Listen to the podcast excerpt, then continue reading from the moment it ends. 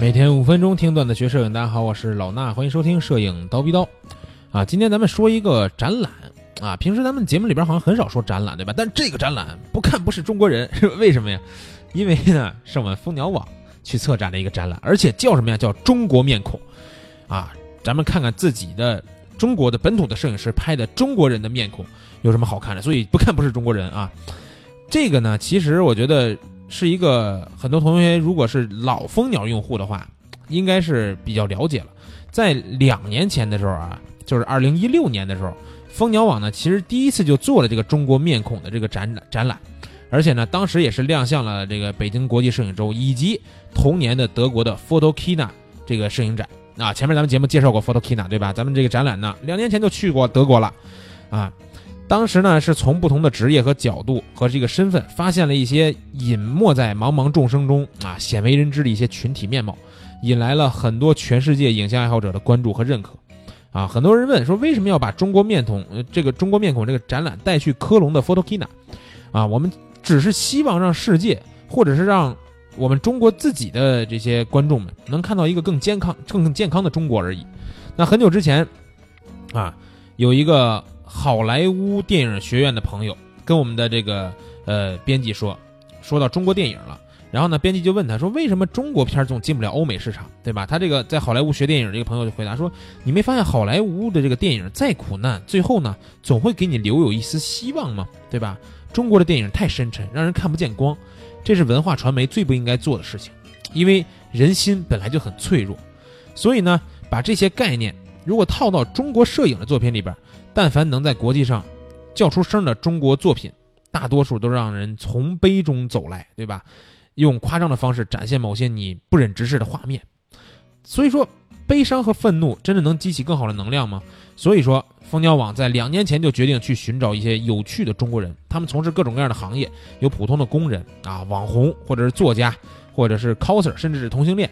他们呢，跟其他人一样，经历着一些愤怒、失望、不公平啊，或者是幸福、开心、惊讶等等等等，但是他们仍然，啊，充满希望的活着。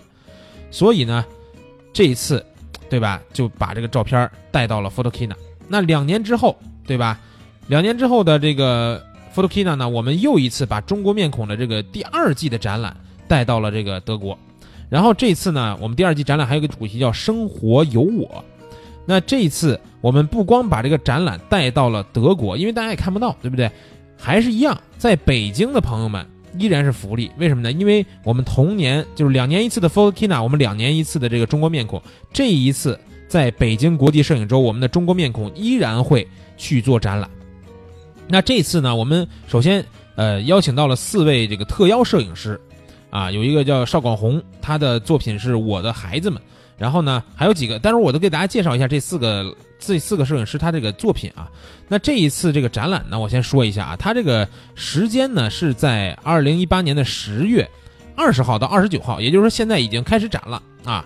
二十到二十九号，将近十天的时间，大家可以去北京的国际摄影周，在哪儿呢？在中华世纪坛。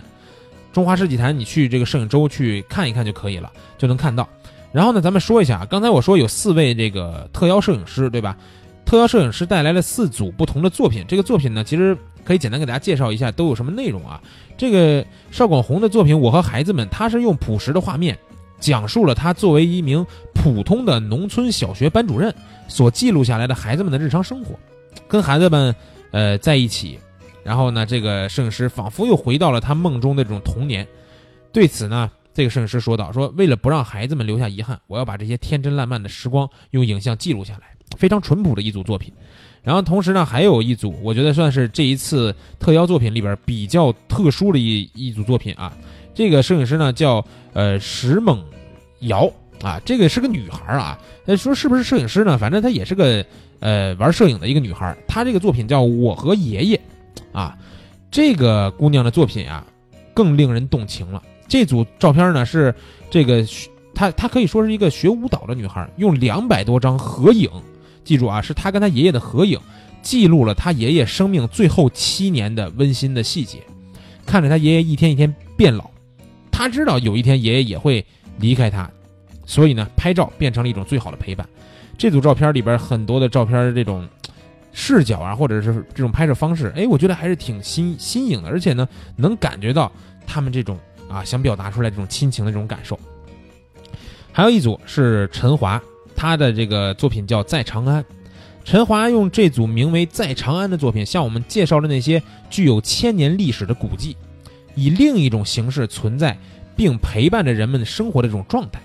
啊，中华的历史就是这样，如影随形，存在于当地人们的身边，也是一种不可多得的生活体验。这个呢，相对来说交代的是一些历史的东西，同时呢，还有最后一个特邀摄影师就是谭佩礼，他带来的作品叫《江岸》。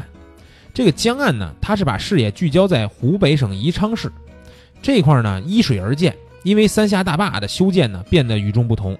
但是呢，这儿的居民依然过着这种悠然自得的生活啊，钓着鱼，吃着热干面，对吧？在这个长江大桥上散步，是这座城市给我的这种生活方式的体验啊。那除了这四个介绍的特约嘉宾带来的作品以外呢？这次的中国面孔的展览还很有意思的地方在于，我们之前也做了这个网络的征集，所以很多网络上投稿的摄影师的作品呢，也被拿到了现场去做展览，非常非常的精彩，而且主要是非常的多样化，因为来自五湖这个各地的这种摄影师带来的这个照片呢，都是不一样的，对吧？每个人都拍的是有旅行当中有自己老家的，所以这个照片的这种多样性是非常的丰富。我建议大家呢，可以在北京的同学啊，有时间的可以去北京国际摄影周看一下这个展览，好吧？那今天呢就给大家介绍了这么一个不看不是中国人的展览，咱们下期节目再见。